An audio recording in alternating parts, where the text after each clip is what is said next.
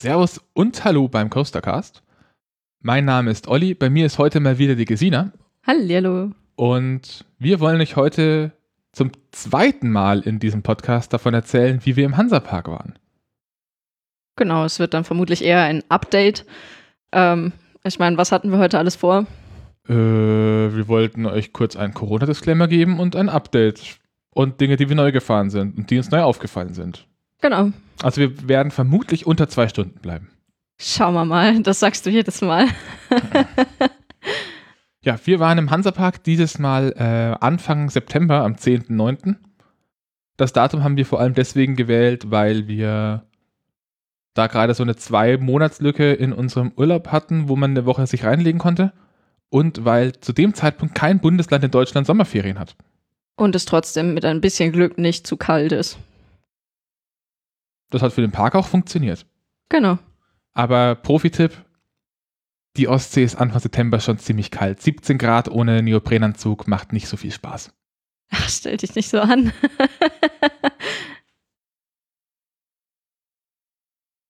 Jo. Beginnen wir mit dem aktuell leider immer notwendigen Corona-Disclaimer. Äh, der Hansapark liegt in Schleswig-Holstein. Wir hatten während der oder haben während der Corona-Phase ein bisschen Angst vor Tagestouristen, gerade aus Städten wie Berlin, dass er doch in ja, Wochenendstourismus Nähe liegt. Und aus diesem Grund hat auch der Hansapark von allen Freizeitparks in Deutschland mit die strengsten Corona-Auflagen erhalten und auch als, letzt, als einer der letzten Parks wieder eröffnet. Ähm, an sich sind die Maßnahmen nicht so viel verschieden aus Sicht eines, äh, eines Besuchers. Das heißt, man hat eine Maskenpflicht in Warteschlangen in überdachten Bereichen, äh, man hat eine Abstand, ein, ein Abstandsgebot. Mm. Da der größte Unterschied zu allen anderen Parks, in denen wir bis jetzt waren, ist, dass der Betrieb von reinen Indoor-Attraktionen nicht erlaubt war und dass auch die meisten Queues den Indoor-Part übersprungen haben. Wie genau das implementiert wurde bei den entsprechenden Attraktionen, das erzählen wir dann, den, wenn wir über die Attraktionen reden. Was sehr positiv war äh, in diesem Park war, zum einen sind zumindest bei den großen Attraktionen auch wirklich regelmäßig Mitarbeiter durch die Schlange gelaufen und haben geschaut, ob sich wirklich alle an das Maskengebot halten und auch Leute explizit angesprochen. Das fand ich sehr löblich. Und die Menge der, der Desinfektionsmittelspender war bedeutend größer als in allen anderen Parks. Außer vielleicht äh, im Legoland. Und mir ist es auch nicht passiert, dass einer dieser Spender mal irgendwann leer gewesen wäre. Wobei wir dazu sagen müssen, es war jetzt nicht so wahnsinnig viel los, als wir dort waren. Man hat, man hat sich wohl auch ein bisschen am Chaos Computer Club orientiert, denn es gibt ein Desinfektionsmittel Bottle Drop System. An jedem von diesen Spendern ist ein kleiner QR-Code und wenn der leer ist, dann kann man den Code scannen und damit dem Hansapark sagen, dass dieser eine Spender aufgefüllt werden muss. Für die, für die Hörer, die nicht aus dem chaosnahen Umfeld sind, so ein ähnliches System gibt es auf den Chaos Communication Kongressen immer zur Bestimmung des Füllegrads von Flaschenrückgabestationen. Ja, ich glaube, Corona-mäßig können wir es dabei belassen, oder? Also wir haben noch ein, zwei Punkte, spät, wo das später ein bisschen mit reinfließt, aber das ist nicht so wichtig im Normalfall. Naja, wichtig wäre noch, ähm, muss ich inzwischen voranmelden, auch mit Jahreskarte. Ja, stimmt, man, hat, man, hat einen, man muss sich voranmelden. Ähm, wenn man eine Jahreskarte sich neu gekauft hat und zum ersten Mal besucht, muss man sich auch, muss man die quasi auch auf einen Tag datieren. An der Stelle war es ein bisschen seltsam, dass man keine Bestätigung erhält. Also man datiert das, man, man, man hat ein, ein, Ticket, das nicht datiert ist, geht auf die Homepage, sagt, ich möchte an dem und den Tag besuchen, dann heißt es da, Sie haben das für den und den Tag äh, reserviert auf der Homepage selber und Sie bekommen keine E-Mail als Bestätigung. Was aber wohl auch heißt, dass man vermutlich äh, sich nicht einfach spontan abmelden kann, in dem Sinne, dass man damit vermutlich andere Menschen den Platz klaut. Das weiß ich nicht.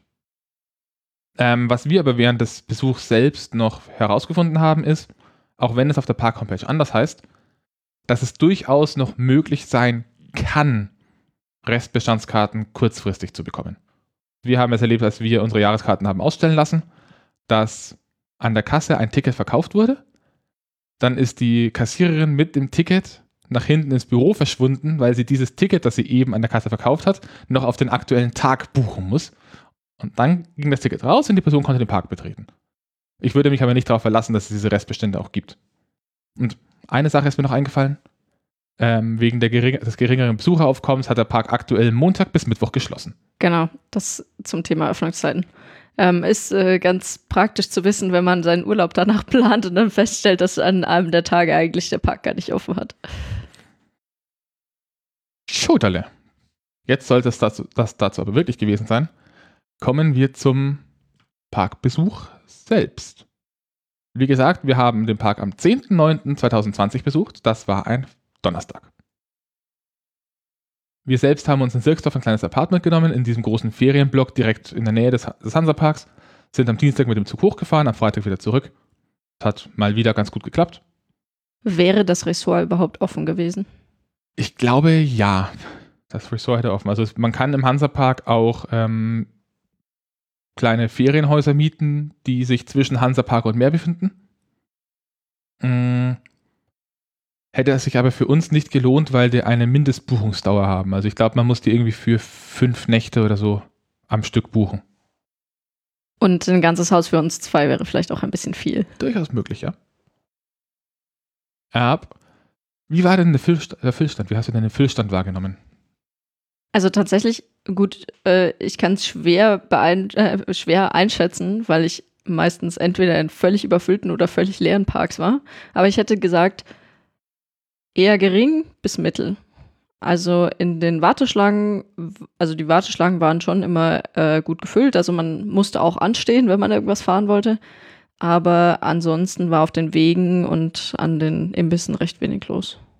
Ja, das habe ich also auch so gesehen. Es war ein bisschen mehr los als bei unseren bisherigen zwei Besuchen. Aber jetzt auch nicht wirklich viel. Ähm, die Warteschlangen waren am Vormittag relativ lang, zumindest ganz am Anfang. Das hat sich aber auch ziemlich schnell auf ein für uns normales Niveau eingependelt. Beim Fluch von Novgorod haben wir weniger lang gewartet als die letzten Male. Beim Kernern teilweise ein klein wenig länger. Bei Nessie die eine Fahrt bedeutend länger. Wobei man dazu sagen muss, ähm, durch die angenehmen 1,5 Meter Abstand mindestens zu den Vorder- und Hintermännern geht es dann in der Warteschlange doch einigermaßen voran. Und was wir dieses Jahr auch hatten, das war die, war die letzten paar Male auch nicht, wir hatten ein oder zwei Schulklassen. Ja.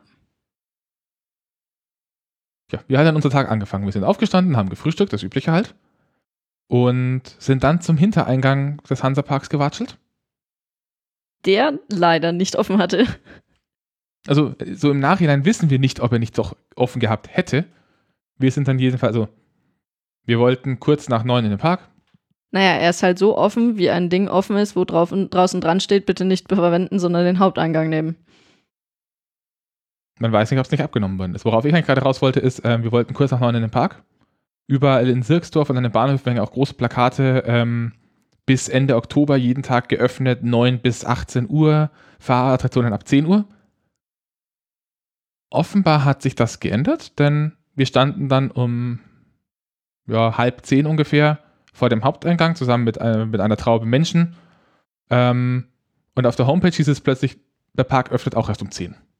Naja, ich glaube, so plötzlich war es tatsächlich nicht. Ich hatte einfach vercheckt zu schauen.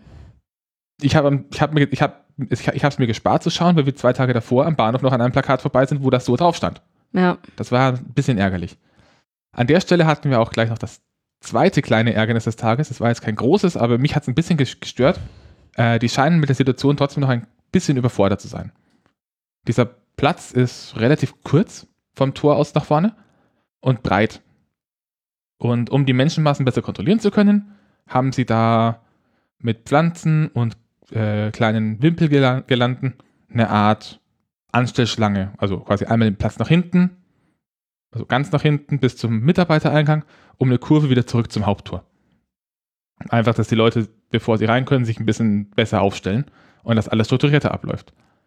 Wir standen also in einer Schlange, bei der das noch nicht benutzt wurde, bis einer Mitarbeiterin aufgefallen ist, dass gerade doch ein paar viele Leute sich auf diesem Platz und auf der Treppe befinden. Dann hat die angefangen, sich da reinzustellen, die Leute vor uns und uns zur Seite zu winken, dass sie bitte andersrum gehen sollen. Dann haben wir das gemacht und sie ist zur Seite und hat dann noch eine halbe Ewigkeit lang versucht, irgendwie diese Gelande zu lösen. Und in dem Zeitraum, in dem wir hinten rumgelaufen sind, durch die verlängerte Schlange, die es uns angewiesen hat, sind vorne an ihr bestimmt noch 100 Leute einfach gerade vorbeigelaufen.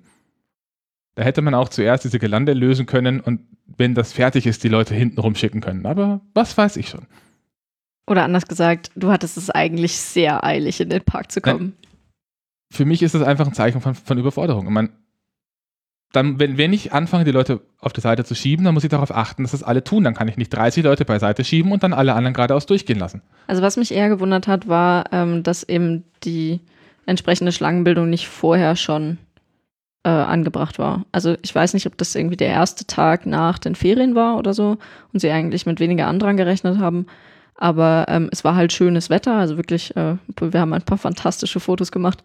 Ähm, entsprechend war eigentlich mit genügend Andrang zu rechnen und man hat die Schlange auch ganz schön äh, schon sich stauen sehen ab circa Viertel nach neun, obwohl es um zehn offiziell losgeht.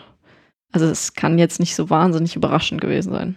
Gutes, guter Punkt war aber, sie haben dann extra einfach früher aufgemacht, um ja. die Leute ein bisschen vom Platz runterzukriegen. Die, die zehn Minuten, dann, dann ja, es war eine Viertelstunde, 20 Minuten. Ja, aber den, den Rope-Drop für die Hauptparkteile haben sie trotzdem erst um 10 gemacht.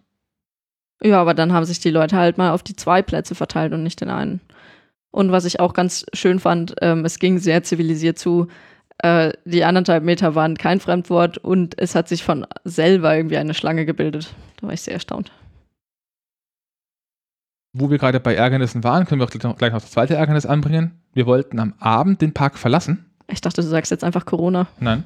Und dachten uns, gut, vielleicht hat der, der Parkeingang, äh, der, der, Hintereingang auch einfach um 10 Uhr aufgemacht für die Ressortgäste. Die sollten das ja wissen. Vielleicht war der einfach zu, als wir hin sind, weil wir zu früh dran waren. Gehen nach hinten und dieser Hintereingang ist ein bisschen tricky gebaut.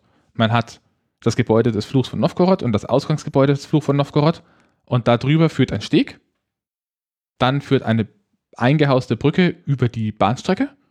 Und dann kommt man zu dem viereckigen Leuchtturm, der das Treppenhaus ist, wo außen dran nochmal eine Aussichtsplattform ist. Diese Brücke wird insgesamt so 80 bis 100 Meter lang sein. 50. Und ist am anderen Ende, genau gegen, äh, am anderen Ende des Parks vom Haupteingang aus.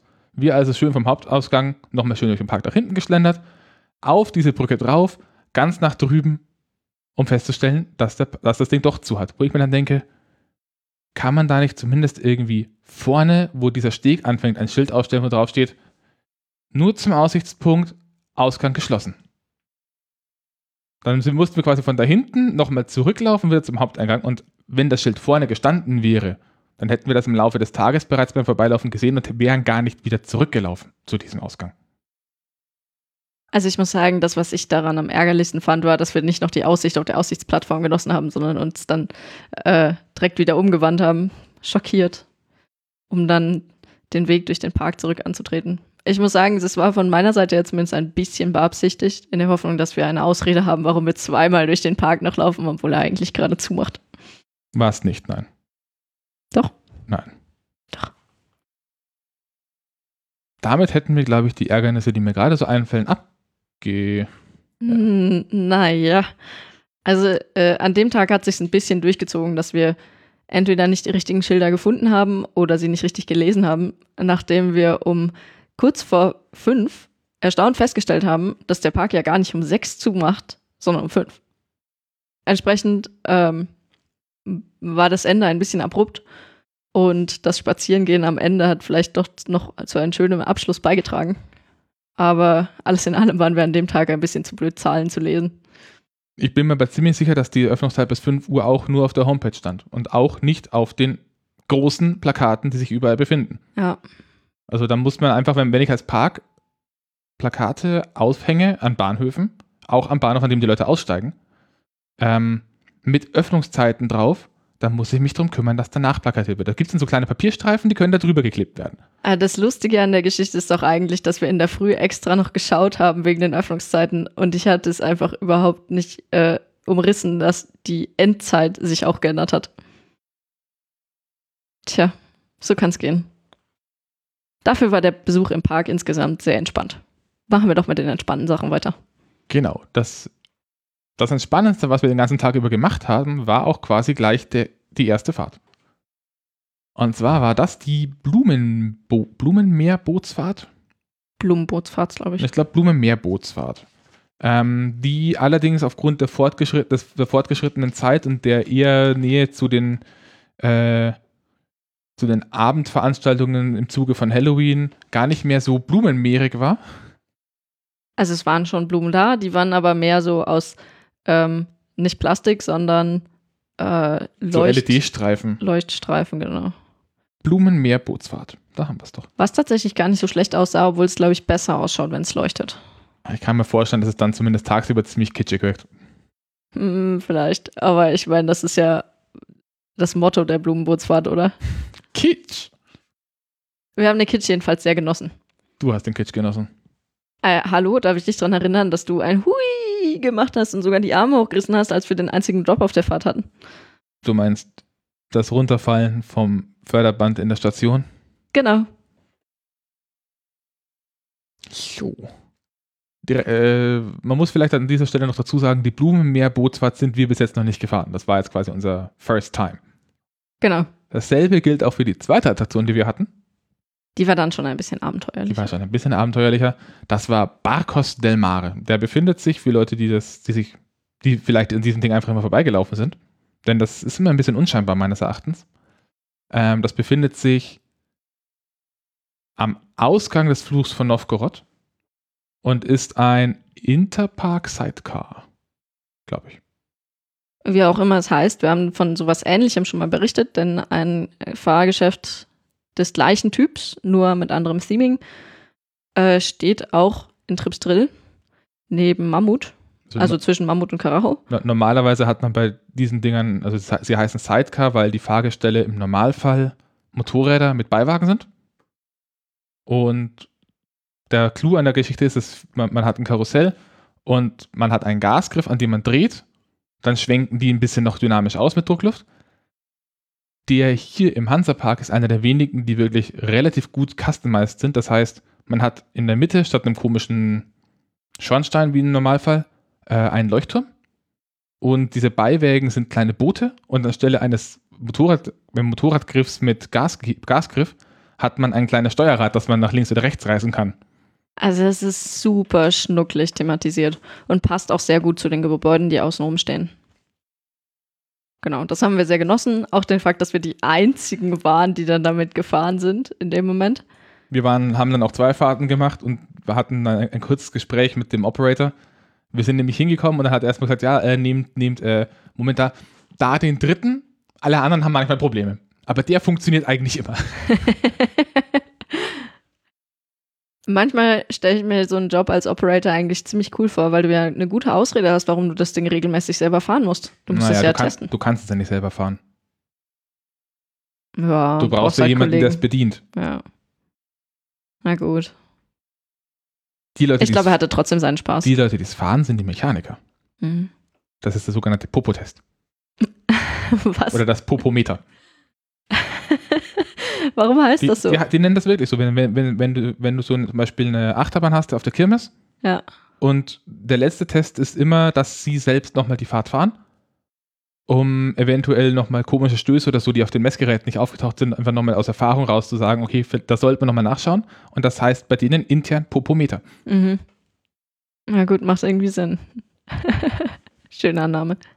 Gut, ähm, an dem Tag haben wir jedenfalls das Propometer gemacht, um das Fahrgeschäft auf die vielen Kinder vorzubereiten, die dann am Nachmittag vermutlich eingefallen sind. Und wir haben uns sagen lassen, dass vormittags doch meistens nicht so viel los ist, weil man doch ein gutes Stück durch den Park laufen muss, bis man dort ankommt. Und entsprechend äh, schafft man das mit Kindern nicht an einem Stück, sondern ist vorher ein bisschen abgelenkt. Hm. Was machen wir denn als nächstes? Ich habe jetzt leider die Reihenfolge nicht parat, sondern nur die Attraktionen aufgeschrieben, die wir gefahren sind. Naja, wir müssen es ja nicht in der Reihenfolge machen. Ehrlich gesagt ist äh, mir die Reihenfolge auch nicht mehr so ganz im Kopf geblieben. Ähm, zwei Attraktionen wollten wir an diesem Tag ungefähr zu diesem Zeitpunkt fahren. Das wäre zum einen ähm, Störtebergers Kaperfahrt gewesen.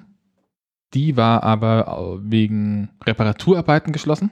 Na, das wissen wir nicht. Sie war jedenfalls vormittags geschlossen. Sie war vormittags geschlossen und es stand draußen ein Schild dran, dass die Attraktion gerade repariert wird. Ah, okay. Also es war kein geplanter Wartungslot, sondern das, das Ding hatte scheinbar wirklich einfach früh Probleme. Ja. Dasselbe gilt auch für, galt auch für den Highlander. Wir sind dann stattdessen Nessie gefahren, unter anderem, Und warum mussten wir unbedingt Nessie fahren? weil die gute Dame dieses Jahr 40 ist. äh, 40 wurde. Und als dieses Jahr mein, äh, meine Schweden-Finnland-Tour aus, oder unsere Schweden-Finnland-Reise ausgefallen ist, dachte ich schon, ich würde nicht in den Hansapark kommen dieses Jahr, um mir zum 40-jährigen Jubiläum gratulieren zu können. Na, wie schaut's aus? Singen wir ein Ständchen? Nein, Wenn es ganz schlimm ist, kannst du es noch rausschneiden. wir singen hier kein Ständchen. Oh. In den Outtakes? Nein. Ja, äh, ansonsten fährt sich wie immer. Schöne Bahn. Gibt hinten auch durchaus mal knackige Airtime, gerade äh, an der Abfahrt nach der ersten hohen Kurve, also nach der zweiten Kurve während der Fahrt. Der Looping drückt vor allem und klingt so schön. Ich glaube, ich habe eine Aufnahme. Wenn die verwertbar ist, dann kommt die jetzt hier rein.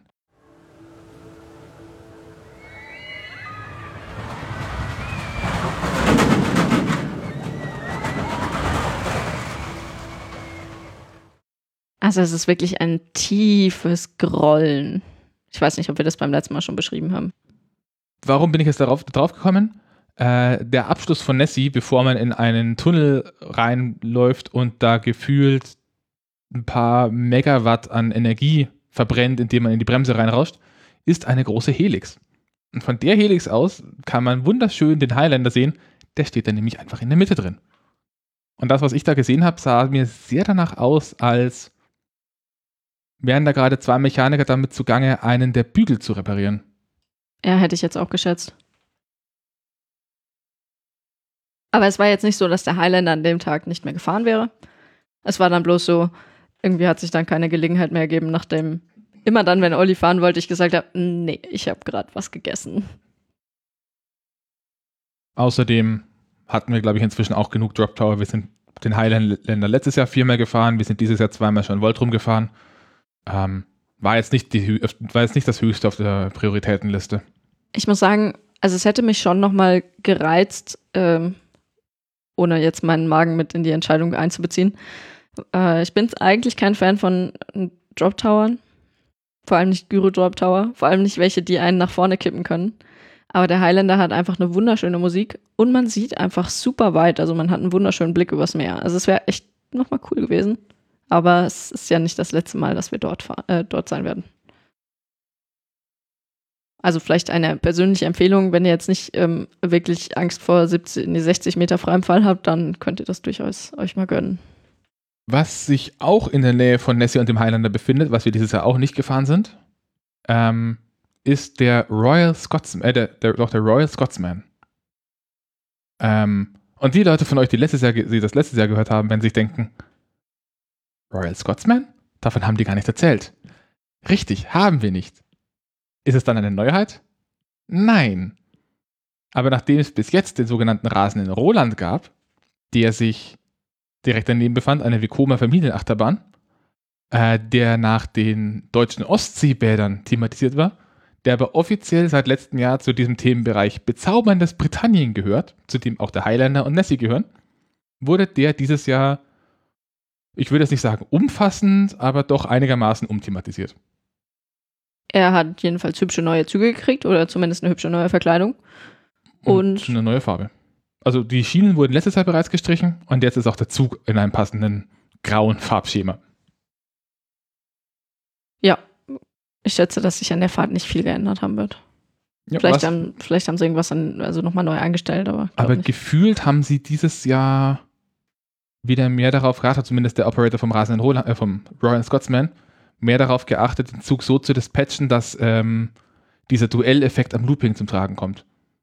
Das haben wir dieses Jahr bedeutend häufiger gesehen als, die- als letztes Jahr. Dass das halbwegs gepasst hat. Haben wir den schon erzählt, erklärt? Nee, letztes Jahr, glaube ich. Okay. Ja. Also man, man, man, man fährt mit dem Scotsman zweimal durch den Looping von Nessie durch. Genau. Und wenn man das richtig timet, dann fährt man quasi in den Looping ein, wenn der, wenn der Royal Scotsman gerade das erste Mal durchfährt und fährt aus dem Looping aus, wenn er gerade das zweite Mal durchfährt. Und Tipp, wenn ihr ein Foto davon machen wollt, dann hilft es nicht, wenn das Handy gerade im Rucksack ist. Tja. Der Ja. schottische Themenbereich ist trotzdem, glaube ich, immer noch. Ich bin mir nicht sicher, mein Lieblingsbereich, aber glaube schon. Der ist wirklich hübsch.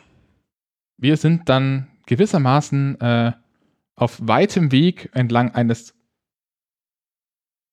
Breitengrads, Längengrads, äh, von Schottland auf dem kürzesten möglichen Weg in die Reiche des Nordens, Äh, die Reiche des Nordens, das ist so ein bisschen Skandinavienmäßig, Dänemark, Schottland, Finnland.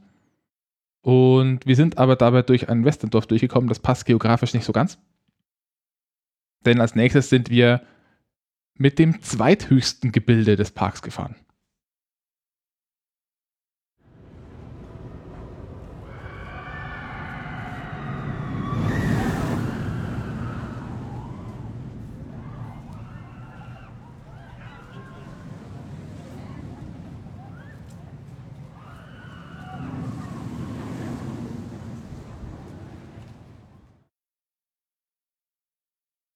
Der Aussichtsturm ist kleiner als der äh, Schwur Ich glaube von ja. Kerner. Oh. Mit dem Aussichtsturm sind wir übrigens auch nicht mehr gef äh, nicht gefahren. Immer noch nicht. Obwohl sie ihm neue Scheiben verpasst haben. Äh, an der Stelle mal wieder eine höhere Frage. Falls ihr das wisst, dann schreibt bitte kurz. Ähm, wir konnten von unserem, von, unserem, von unserem Apartment aus den Turm sehen. Und dabei habe ich mir die Frage gestellt, gibt es eigentlich einen Grund, dass diese Aussichtstürme, wenn sie nicht verwendet werden, also über Nacht und über längere Stillzeit, Stillstandsräume, immer auf zwei Drittel Höhe hochgefahren werden? Also es macht ja Sinn, dass die Kabine nicht auf dem Boden ist, damit da keine Tiere rankommen und alles. Aber warum zwei Drittel der Höhe? Hat das einen bestimmten Grund oder ist es einfach nur, damit es gut ausschaut, ohne dass die Kabine ganz oben ist? Bin gespannt, ob sich jemand findet, der da Bescheid weiß. Ja. Entschuldigung für die Ablenkung. Sind wir als nächstes mit dem Schwur des Kernern gefahren. Eine ausführliche Story, äh, die ausführliche Storybeschreibung kriegt ihr in der Episode von letzten Jahr, die ich auch nochmal verlinke oder in den Player mit einbette. Rahmenfakten, ähm, willst du da noch kurz was geben?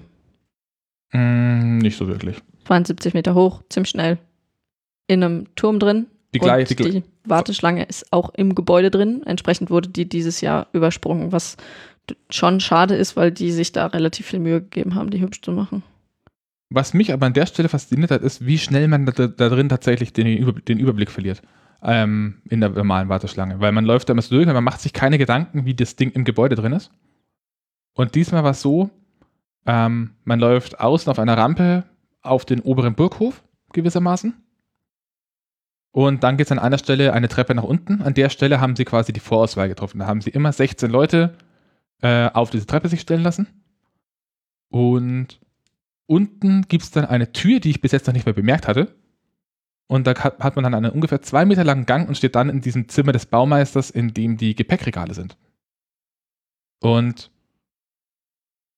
ich hätte A, nicht gedacht, dass es diese Tür, dass es diesen Weg gibt. Wobei das, glaube ich, der Fluchtweg ist, also muss die da sein. Und zweitens, dass dieser Treppenabgang unten so nah an dieser Kammer ist. Ich hätte gedacht, dass da bedeutend mehr Abstand in der Breite drin liegt noch. Ja, also das ist extrem geschickt da reingewurschtelt. Wie lange hast du dann eigentlich gebraucht, um dann f- äh, einen Plan zu finden? Ich Ja, glaub, du hast einen Brand- ich hab- Brandschutzplan Ich, ich habe ein gefunden. Foto von dem Brandschutzplan gefunden. Ähm, also ich habe, nachdem wir das Ding ein paar Mal gefahren sind, mich auch nochmal intensiver mit der Achterbahn auseinandergesetzt. Und eventuell kommt diesen Winter irgendwann mal eine Spotlight-Folge, in der es nur um diese Bahn geht. Mal schauen. Und den Irrungen und Wirrungen in Gebäude. Zum Beispiel. Richtig. Äh, ansonsten, ja, gefällt mir immer noch. Hat sich was geändert, außer dass der Wartebereich übersprungen wird? Mm. Der eine Schlag ist gefühlt ein bisschen schlimmer geworden. Also die Achterbahn hat an einer Stelle einen, einen wirklich gut spürbaren Schlag. Das ist dann, wenn man im Außenbereich ist, hinten bei der Barracuda Slide. Ähm, also man fährt raus durch das Herzelement, durch die paar Umschwünge und dann in die langgezogene Linkskur äh, Rechtskurve vor der Wende. Und am Ausgang von dieser Rechtskurve ist an einer Stelle ein Schlag und ich bilde mir ein, dass der letzte Jahr noch nicht ganz so schlimm war. Da haben wir auch recht viel drüber philosophiert, ähm, ob und wie viel mehr Probleme der Hansapark mit Fundamenten hat, weil sie ja doch relativ sandigen Boden haben müssten. Wahrscheinlich ist das dort eher eine Herausforderung, aber keine Ahnung. Da müsste man mal vor Ort mit jemandem reden. Mm, Eine Änderung gab es noch im Vergleich zu sonst, auch, auch Corona-bedingt in diesem Fall. Ähm, man fährt dann in die mittlere Blockbremse, die sich auch über, der, über, dem Eingang äh, über dem Zugang zum Burghof befindet. Und normalerweise fährt man dann auf ein Tor zu, das sich vor allem öffnet und dann sieht man die Barrel Roll ins Gebäude. Und damit das Gebäude besser belüftet ist, steht, diese Tür, steht dieses Tor im Moment vollständig offen. Ja, also es ist drinnen auch heller. Fühlt. Genau, also man, man, hat, man sieht auch, auch inzwischen bedeutend besser, dass dieses komplette Gebäude eigentlich wirklich einfach nur eine blanke Halle ist und diese Gänge, die man, durch die man am Anfang läuft, wirklich einfach da innen rein gebaut sind, nochmal wie kleine Gebäude. Was echt witzig ausschaut. Vor, vor allem dieses große, diese, diese große zwölfeckige oder 16-eckige Halle, in der dann die Platzauswahl stattfindet, sticht Ja. ja. dann besonders hervor. Ja, die haben sie aber auch von außen recht hübsch gemacht. Also schon wieder hübsch. Also sie haben sie einigermaßen stilvoll hinbekommen. Also Ja, das ist einfach nur ein, sechs- ein 16-eckiger Betonquader. ah, habe ich das anders in Erinnerung. Jo, egal. Die Akustik fand ich ist besser geworden im Turm. Ähm, Weiß nicht, ob sie nein, da was die Akustik haben. ist nicht besser geworden. In der zweiten Reihe war sie genauso schlecht wie letztes Jahr. Aber in der ersten Reihe kann man den Typen auch wirklich verstehen. Also anscheinend ist dieses komplette System aktuell akustisch auf die erste Reihe ausgelegt. Ja, Und ich hatte das Gefühl, dass das Wiedereinklinken des Zugs schneller ging als letztes Jahr. Also nach dem, dass man nach, nach dem Rückwärtsfall, dass die Kette einen schneller wieder aufnimmt. ah, Das kann aber reine Einbildung sein. würde ich jetzt eher drauf tippen. So. Eine andere Gerstlauer Bahn in diesem Park, die Du willst jetzt die großen Größen abfahren? Ja. Gut. eine andere Gerstlauer ba Bahn in diesem Park äh, ist der Fluch von Novgorod. Denn er ist immer noch dort. Hier. Ich bin immer noch hier. Ich weiß, dass es hier heißt, aber hier im Wohnzimmer ist er jetzt nicht. Die sind wir tatsächlich dreimal gefahren, den Kerner nur zweimal. Und ja, kleine Spaß Spaßmaschine. Ähm, das Problem mit Quapos Mund haben sie offenbar äh, zuverlässig dadurch gelöst, dass Quapo einfach inzwischen keinen Mund mehr hat, sondern nur noch Augen. Hier ein, ein Verweis auf die lustigen Stellen der letzten Folge. Mm. Ein paar andere Sachen haben sie auch noch geändert. Also, wir hatten beim letzten Mal diesen Punkt, man hat am Ende diese, den Dunkelachterbahnteil. Äh, da fährt man diesen übersteilen Drop runter und dann in eine hochgezogene Kurve. Da war letztes Jahr Beleuchtung an, an dieser höchsten Stelle drin, die war dieses Jahr nicht mehr. Dafür war dieses Jahr eine Beleuchtung am Boden des Drops. Also man ist quasi rübergefallen und hat sich dann hat dann unten auf dem Boden verschiedene Skelette, Skelette, liegen sehen, die beleuchtet waren. Ähm, was ich nicht mal so, so schlecht finde, weil einem dadurch auffällt, wie steil der Drop wirklich ist und dass man übersteil fällt. Das ging ja bis jetzt immer so ein bisschen unter. Wenn man sonst nichts zu tun hat, als sich gemütlich in der Gegend rum zu, äh, umzuschauen, wenn man gerade einen übersteilen Drop runterfällt. Na, aber es, Nicht wahr, Olli? es, es hilft dir ja auch beim Realisieren, wie weit du dich bewegst. Auch, auch dann, wenn du gerade nicht explizit drauf schaust, ist es ja immerhin eine Orientierungshilfe für dich und du weißt, dass das der Boden ist, weil das ist unter dir. Ich muss sagen, an der Stelle verliere ich immer so ein bisschen das Gefühl für oben, unten, rechts, links. Das ist irgendwie dann plötzlich alles dasselbe und dunkel. An der Stelle noch, was, noch eine kleine Witz, ein, ein kleines witziges Ding. Beim Fluch, äh, beim Schwur des Kernern war es so, dass die Person, die oben diese Zuweisung in die 16 Personengruppen gemacht hat, ein Funkgerät hatte und per Funk gesagt bekommen hat, wann sie die nächsten 16 Leute runterlassen kann. Und die Person unten in dem Büro des Baumeisters, die ist dann immer ein bisschen gependelt zwischen der Station und der Treppe und hat quasi die Leute, so hat quasi selbst geschaut, wann sie jetzt die Leute aus der Treppe holen darf. Beim Fluch war es auch so, dass der Innenteil gesperrt war und man vollständig außen anstand. Hier gab es aber kein Funkgerät, sondern man hat sich stattdessen orientiert an den Effekten des Darkride Parts. Der Eingang vom Fluch befindet sich genau neben einer Wand, hinter der sich der Darkride Part befindet, bei der sich Quapo, äh, bei der Quapo ist. Moment, du hast niemanden gefragt, das ist deine Theorie. Ich bin mir ziemlich sicher. Sie hatten jedenfalls kein Funkgerät und haben trotzdem irgendwie in regelmäßigen Abständen einfach mal so Leute reingelassen. Und dieser Abstand war immer genau dann, wenn oben diese Darkride Part gesagt hat, äh, erfahrt, was ihr nie zu wissen wagt, wagtet, oder irgendwie so ist, so ist er der, der, der Term, den er bringt. Und in dem Moment ist er kurz, äh, ist die Person unten kurz aufgeschreckt und hat das Seil aufgemacht und acht Leute durchgelassen. Ich muss sagen, mir gefällt die Theorie jedenfalls. Dark Ride, äh, Dark Ride as a Clock. Ja. Ähm, ansonsten weiß ich gerade nicht, ob der Buchtknoten, also das hintere Element in der Wende, nicht jedes Jahr auch ein bisschen rappeliger wird. Er fährt zumindest nicht wirklich schön, also er, er fährt nicht ganz rund, gefühlt. Ich weiß aber nicht, wie stark das die letzten Jahre war. Ob ich da jetzt wirklich einen Unterschied zu letztem Jahr erkenne, das kann ich dir nicht sagen. Also kann ich fand es eher, ich fand's, ich hatte es eher ruppeliger in Erinnerung, als es tatsächlich war. Und noch eine Kleinigkeit, im Gegensatz zum Fluch, der ein, ein klein wenig langsamer war in, im Durchsatz als die letzten Jahre, äh, zum Schwur, der ein klein wenig langsamer war als die letzten Jahre, hat der Fluch dieses Jahr gefühlt mehr Leute pro Stunde durchgebracht. Was auch daran liegen könnte, dass, die, dass es das erste Mal war, dass wir in diesem Park waren und auf dem Fluch von Novgorod alle drei Züge im Einsatz waren. Normalerweise fahren die nur zwei. Ja.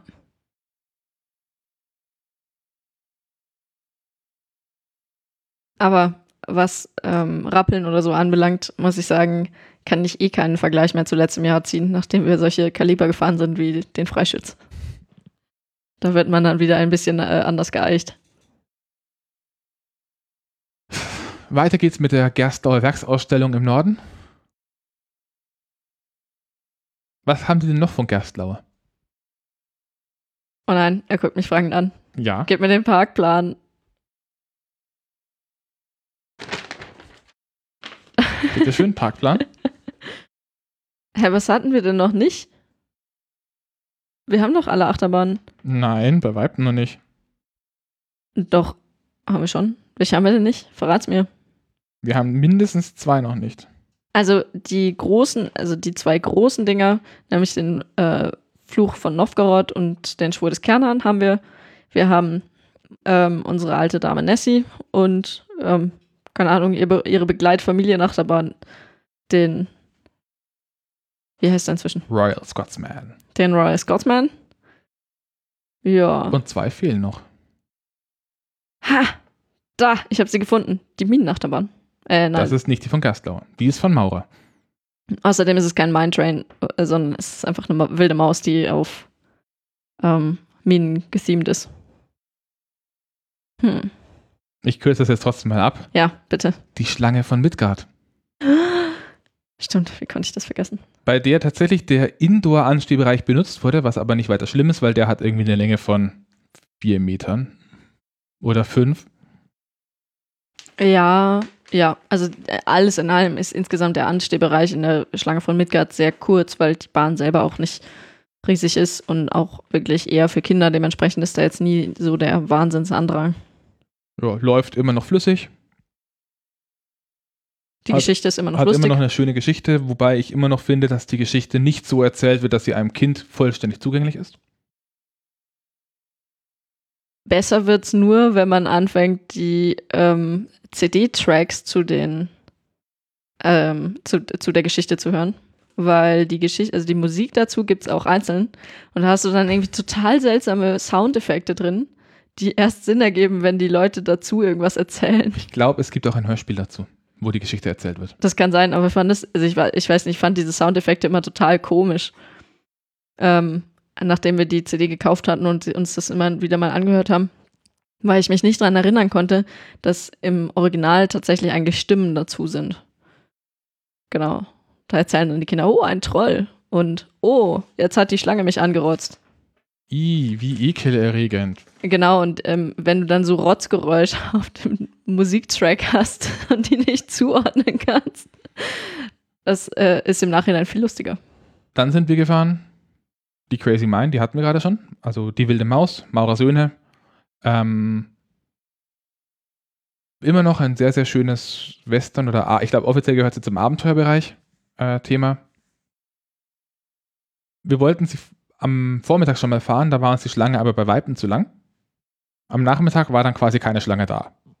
War ein bisschen seltsam. Aber ich glaube, das galt für ziemlich viele Fahrgeschäfte. Ja. An der Stelle auch nochmal der freundliche Hinweis, ähm, ein Service von coastercast.de bei dieser Achterbahn bei der Schlussbremse aufpassen. Man fährt in die Schlussbremse, der Zug wird einmal abrupt gestoppt. Dann entspannt man sich, die Bremse wird gelöst und man fährt weiter runter. Und dann kommt die zweite Bremse, die einen noch stärker abrupt stoppt. Auf die sollte man sich vorbereiten. genauso wie auf die Station, denn wenn man in die Station fährt, gehen erst die Bügel auf und dann wird man gestoppt. Ich habe das Glück, ähm, ich kriege diesen Service jedes Mal, wenn wir die Bahn fahren, und zwar zwischen der ersten und der zweiten Bremsung. Das heißt, ich bin immer hervorragend darauf vorbereitet. Ein Fahrgeschäft, das wir auch zum ersten Mal gefahren sind, ist der fliegende Holländer. Das ist Das Schiff. Oder? Genau, es ist einfach eine große Schiffsschaukel. und mit einer äußerst interessanten Technik, wie ich finde. Also ich konnte während der Fahrt die Technik ein bisschen begutachten, weil wir einen Platz hatten, wo man draufschauen konnte. Äh, hab mir das später auch nochmal angeschaut. Dazu ein, ein bisschen einen kleinen Schwenker. Ein aus, eine, eine ausladende Geste, nein. Ähm, Schmeißt nicht die Pflanze runter. ich habe ich, ich hab mir das beim Hersteller mal angeschaut. Also die Anlage bei, äh, die Anlage Fliegender Holländer ist eine, eine Huss-Schiffschaukel. Also von der, Firma, von der Maschinenbaufirma Huss aus Bremen. Ähm, die haben auch ein Nachfolgemodell. Das Nachfolgemodell hat laut Risszeichnungen auf der Homepage ein Antriebsrad. Und ich würde schätzen, wenn das Ding ein Antriebsrad hat, aber in beide Richtungen beschleunigt, dass da ein Gleichstrommotor verbaut ist mit, mit einer Steuerung. Problematisch wird es, wenn man einen Wechselstrommotor hat. Die haben nämlich eine vorzugsweise Richtung. Die kann man nicht einfach um, umdrehen. Wie macht man das dann, wenn man ein Boot in zwei Richtungen beschleunigen möchte, aber man hat nur einen Motor, der in eine Richtung drehen kann? Man nimmt zwei Räder. Man nimmt zwei Räder, man nimmt zwei Motoren, die beiden Räder drehen sich verschieden und dann hebt man die immer abwechselnd an, was ziemlich witzig ausschaut, weil immer dann, wenn gerade das Boot in der einen, äh, an der einen Hochlage ist, sieht man, wie es unten einmal so pfft macht und das eine Rad fährt nach unten und das andere fährt danach nach oben. Und dann hat man das andere am Kiel. Genau, also von der Steuerungstechnik her ist es äh, durchaus interessant. Ja, das wollte ich erzählen. Gibt es sonst was, was Nennenswertes dazu zu erzählen? Es ist eine Durchgangsattraktion. Also Ja. bei, bei vielen anderen Schiffschaukeln ist es trotzdem so, dass man auf einer Seite ein- und danach wieder aussteigt. Und bei der hat man auf einer Seite den Einstieg und auf der anderen Seite den Ausstieg. Also lasst eure Sachen nicht auf der einen Seite liegen, sondern äh, versucht sie vorsichtig über das Geländer auf die andere Seite zu heben. Eine Attraktion, die wir auch vorher noch nicht gefahren sind, die habe ich fast vergessen. Die habe ich mir auch gerade nicht aufgeschrieben, deswegen muss ich jetzt noch einmal den Plan zu Rate ziehen und mir den Namen heraussuchen. Äh, es ist die Nummer 19 in Rot, heißt Pow Wow. Dafür bräuchten wir jetzt Johannes Wolf, der kann das so schön. Pow, wow. Was? Pow Wow. Ah, ach so, ja, ich weiß, dieses, ähm, ja, ich möchte kein Wort dazu verlieren, ich habe kläglich versagt. Ist ein Teetassenkarussell und ich habe Gesine gefragt, von wem ist, ist das? Und sie schaut sich um so. Ist das von Mack? Nein, Gesina. Schau dich nochmal genauer um. Ich weiß, dass Vekoma noch welche baut, aber ich weiß es nicht, Olli. Und das Problem ist, um uns rum stehen lauter Tasten und jede von diesen Tasten hat einfach neben den Einstiegen links und rechts eine Plakette, auf der Zamperla steht. Und zwar Bla, wirklich bla, explizit drauf steht. Also ein Zamperla Kaffeetassengedöns. Wobei es, glaube ich, keine Kaffeetassen sein sollen, nachdem die nach Indianer-Gedöns. Es ist irgendwie nach gethemt sind. Indianer gethemed und könnten Kochtöpfe sein oder vielleicht auch nicht oder ich weiß es nicht. Oder Pfeifen. Kannibalenfahrt? Was, das Ding heißt Kannibalen? Nein, das heißt Pow Wow. Achso. Ja. Hm. Ähm, und bedenket, dieses Fahrgeschäft ist unter sechs Jahren nur in Begleitung eines Erwachsenen erlaubt. Dementsprechend, wenn ihr nicht wollt, dass euer Kind kurz, äh, kurzfristig damit konfrontiert wird, dass es sich bei wildfremden Leuten in die Tasse setzen muss oder rausgehen, ähm, setzt euch mit rein. Das ist einem Kind passiert, das mit drauf war. Fahrgeschäftsmäßig haben wir es dann schon fast. Den Highlander sind wir nicht gefahren. Nein, es gab noch ein Fahrgeschäft, wo ich versagt habe. Piu, piu.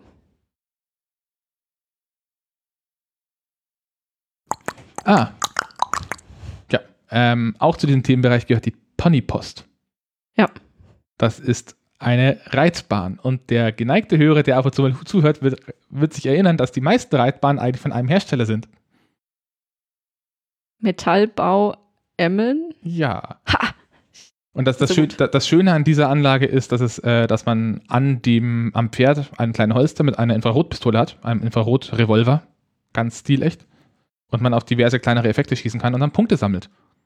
Ich habe aber keine Ahnung, wie die Rückmeldung erfolgt, weil, glaube ich, bis auf drei Effekten das meiste einfach nur Punkte gibt, wenn man drauf schießt und keine, keine Rückmeldung gibt.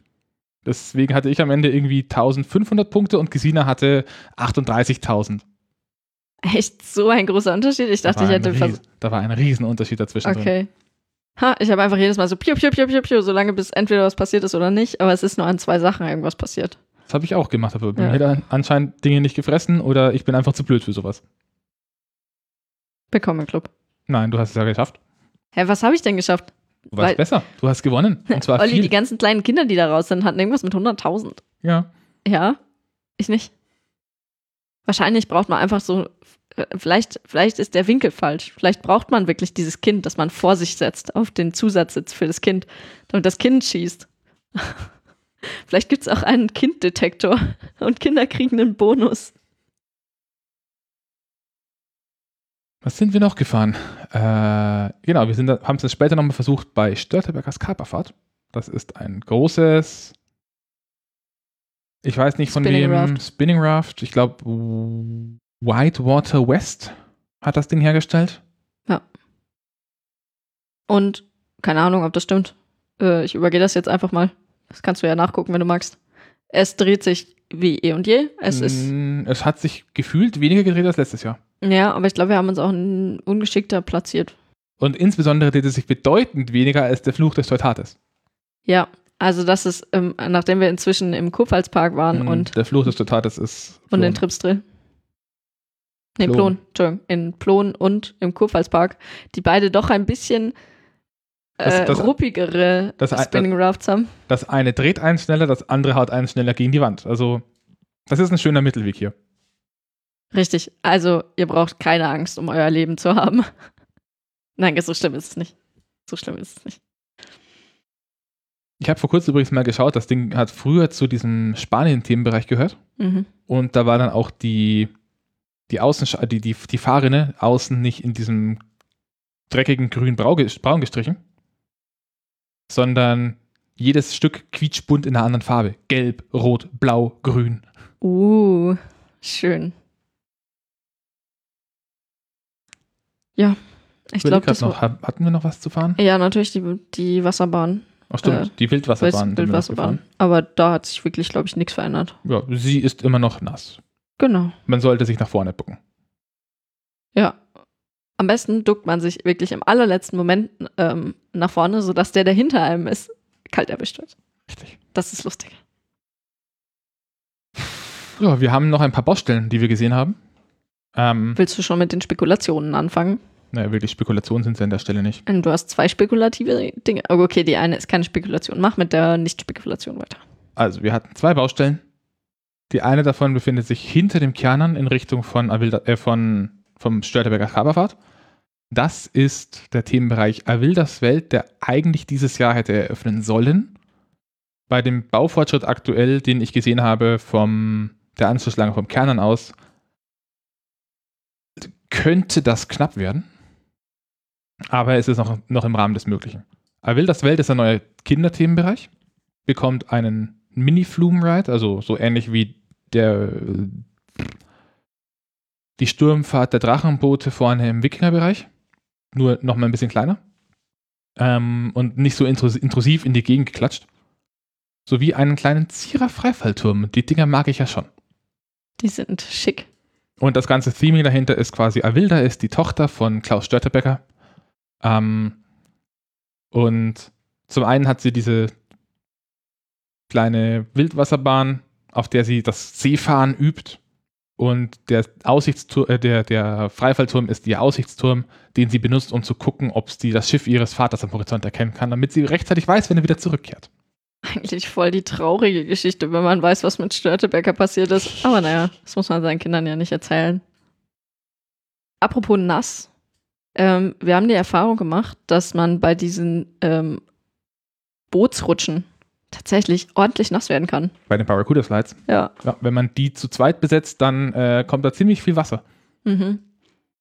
Ja. Ja. Ich, auch als ich alleine drin war. Ich glaube, den Fehler, den ich gemacht habe, war, dass ich versucht habe, nicht nicht auf den Boden zu setzen, sondern wirklich auf dem Rand aufzustützen, sodass der Rand komplett vorne abgedichtet hat und dann eine Welle vor sich hergeschoben hat, die am Ende ähm, als einzigen Ausweg das Boot gefunden hat. Und ich war dann langsamer als Jetzt, du. jetzt weiß ich, was du meinst mit dem Spekulieren. Aber ich wollte erst noch auf eineinhalb andere Baustellen raus. Was im Moment auch geschlossen ist, ist der Kinder-Indoor-Spielbereich. Ähm, ich weiß gar nicht, wie, wie das Ding hieß. Das hatte äh, einen sehr generischen Namen. Der befindet sich, wenn man zum Park reinkommt, durch diese kleine Main Street nach vorne läuft und dann direkt links geht. Da sind nach unten immer, immer große Toiletten drin gewesen. Außerdem befindet sich nebendran gebaut auch noch das Restaurant. Das wird gerade alles umgebaut und wird thematisiert auf das Thema Hanse in Europa, das auch bereits ähm, im Hauptbereich vorne umgesetzt ist. Ich weiß nicht, was exakt es wird, weil sie das Ding gut, halbwegs gut abgeschirmt haben. Aber laut Parkplan und nachdem man ja auch in der Nähe äh, den von Decker dai Tedeschi, also diesen Indoor-Spielplatz äh, im Stil des venezianischen Handel, des deutschen Handelskontors in, in Venedig hat, ähm, würde ich behaupten, das hier sieht mir sehr aus wie etwas Russisches, sowie Venedig. Venedig. Äh, das Auf kann sehr gut Parkplan. sein. Auf der anderen Seite vom Tor soll übrigens, also Da gibt es noch eine große, äh, genau, gegenüber gibt es noch diese große Veranstaltungshalle. die soll nach Lissabon, glaube ich. Die soll jetzt demnächst dann werden. gemacht werden. Lissabon, Portugal, das Eck, ja. Das stand zumindest dran. Da haben, fangen sie jetzt demnächst an. Und die letzte Baustelle ist eigentlich keine Baustelle. Vor zwei Jahren befand sich dort noch eine Attraktion. Ähm, das vorletzte Hus-Überschlagsschiff Deutschlands. Nein, das letzte. Geiselwind hat es im Jahr davor dicht gemacht. Ähm, Auch liebevoll einfach genannt der Hai. der fliegende Hai. Ja. Dann letztes Jahr war da eine große Baugrube, also einfach die Betongrube, die das Fundament für das Fahrgeschäft war. Wie war das? Und- Deine Theorie war, dass äh, einfach die Ersatzteillieferung irgendwann mal. Nee, das war also Aussage von sowohl Han äh, Hansapark als auch Geiselwind war, ähm, die Wartungskosten für diese Geschäfte sind zu groß. Okay. Da gibt es auch diverse andere Probleme mit anderen Fahrgeschäften des gleichen Herstellers. Da, vielleicht finde ich den Brandbrief noch, den Ford Fun damals geschickt hat an Hus äh, und sie hm, unsanft angegangen sind, ob derer Versprechungen, immer Ersatzteile zu liefern und dann entsprechende Preise dafür abzurufen. Oder so. Ja. Da wurde jetzt ein bisschen was gebaut. Das ist so ein kleiner erhöhter Platz. Da stehen verschraubt und wild durcheinander ein paar Bänke. Man hat so kleine Häuserzeilen. Und neben dem Aufgang hängt, er ist ein Schild in den Beton eingelassen. Da steht einfach in älterer nordischer Schrift, würde ich mal sagen, ähm, Kroatoan. Mit C. Äh, ja, ich bin mir nicht ganz sicher, ob exakt das da stand, aber ja. Ja. Also es Ähm, hat ein, es ist ein, es ist ein Platz, ein voll ausgebauter, gethemter kleiner Platz. Auf dem einfach wild durcheinander Bänke festgeschraubt sind. Ich weiß gar nicht, ob die festgeschraubt sind. Ja, die waren, die waren fixiert. Das Ding hat einen Namen und es hat sogar einen eigenen ähm, Kinderwagenparkplatz. Wird als Ruhebereich ausgewiesen, obwohl es da sacklaut ist, weil nebendran ein Fahrgeschäft ist.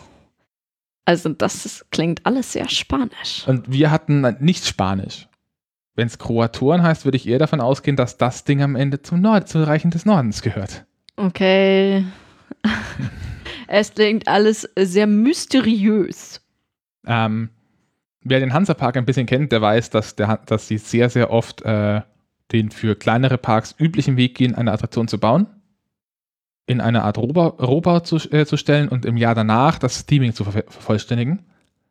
Vielleicht will man bei, an diesem Platz dieses Jahr mit einer Attraktion den anderen Weg gehen, wobei ich nicht so hundertprozentig weiß, was da oben hinpassen könnte. Ich auch nicht. Ein kleiner Freifallturm. Also sie haben auch, dahinter führt dann noch, noch der, äh, dieser Indianerpfad entlang, dieser, ja, was, was auch immer das ist. Genau. Äh, der ist im Moment auch gesperrt und es finden ein paar Bau, Bauarbeiten statt. Und es wirkt alles schon ein bisschen so, als käme da noch eine Warteschlange hin. Und das, was aktuell der Zugang ist, ist später der Ausgang. Man hat auch vorne nochmal so ein kleines Eckchen, äh, das ein bisschen wie so ein Erker nach außen geht. Ähm, das sich auch gut eignen, lässt, eignen würde, um da äh, ein Operators-Pult hinzustellen.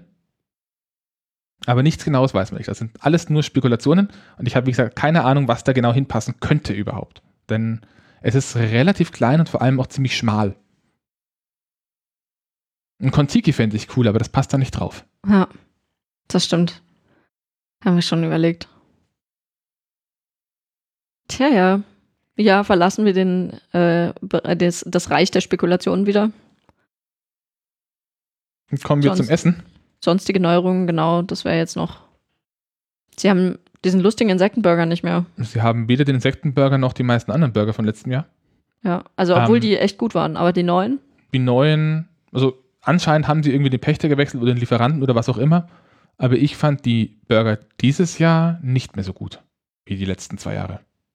Ich muss sagen, also Veggie-Burger sind sowieso immer nicht bombastisch, aber ich fand den jetzt echt gut. Keine Ahnung, ich weiß nicht mehr, wie der letztes Jahr war. Also ich glaube, letztes Jahr war auch gut und dieses Jahr war auch gut. Also da hat sich, glaube ich, nicht so wahnsinnig was, viel getan. Was sich aber nicht geändert hat und immer noch bombastisch gut ist wie eh und je, das sind die Waffeln. Richtig. Und die kann man essen, während man Leuten dabei zuguckt, wie sie nass werden. Das ist auch sehr schön.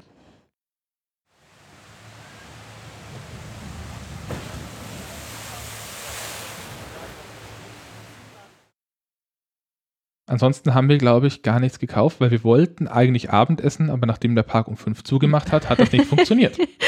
Ja, das war noch so ein lustiger Nebeneffekt. Aber ehrlich gesagt, ich wette mit dir, wir hätten trotzdem nicht dort gegessen, sondern wären doch lieber nochmal den Fluch gefahren oder so. Wahrscheinlich. Also. Ja, also alles in allem, ihr merkt vielleicht auch an der Anzahl der Attraktionen, die wir gefahren sind, dass das ein Besuch war, bei dem wir es ein bisschen ruhiger haben angehen lassen. Wir haben mehr geschaut, sind auch mehr einfach ein bisschen geschlendert. Ähm, haben den Park an sich ein bisschen genossen. Wir haben mehr Eis gegessen. Du hast Eis gegessen. Bestes Eis. Und zumindest auf meiner Notizenliste steht jetzt nichts mehr. Auf deiner? Nein, auch nicht. Dann würde ich sagen, machen wir hier den Cut. Ja, schließen wir ab mit der Frage, wie kann man unterscheiden, ob das Holstertor, was deine Freunde dir auf einem Foto schicken, das echte Holstertor oder das Holstentor. Holstentor oder das Hansapark Holstentor ist. Das Hansapark Holstentor ist komplett gerade, während das Lübecker echte Holstentor äh, krumm und schief dasteht und an ein paar Stellen Knicke hat. Ja, richtig. In diesem Sinne, ähm, seid nicht so geknickt, dass die Parks immer noch äh, Corona-Maßnahmen äh, Corona haben traut euch da vielleicht auch mal hin, wenn, es, wenn, wenn ihr nicht zu große Bedenken habt. Meines, Erach äh, meines Erachtens nach sind Freizeitparks im Moment eine der sichereren Alternativen, wenn es um Freizeitgestaltung sogar geht. Zumindest bedeutend sicherer als die Regensburger Innenstadt im Moment ist. Ja. Und wir hören uns beim nächsten Mal. Tschüss.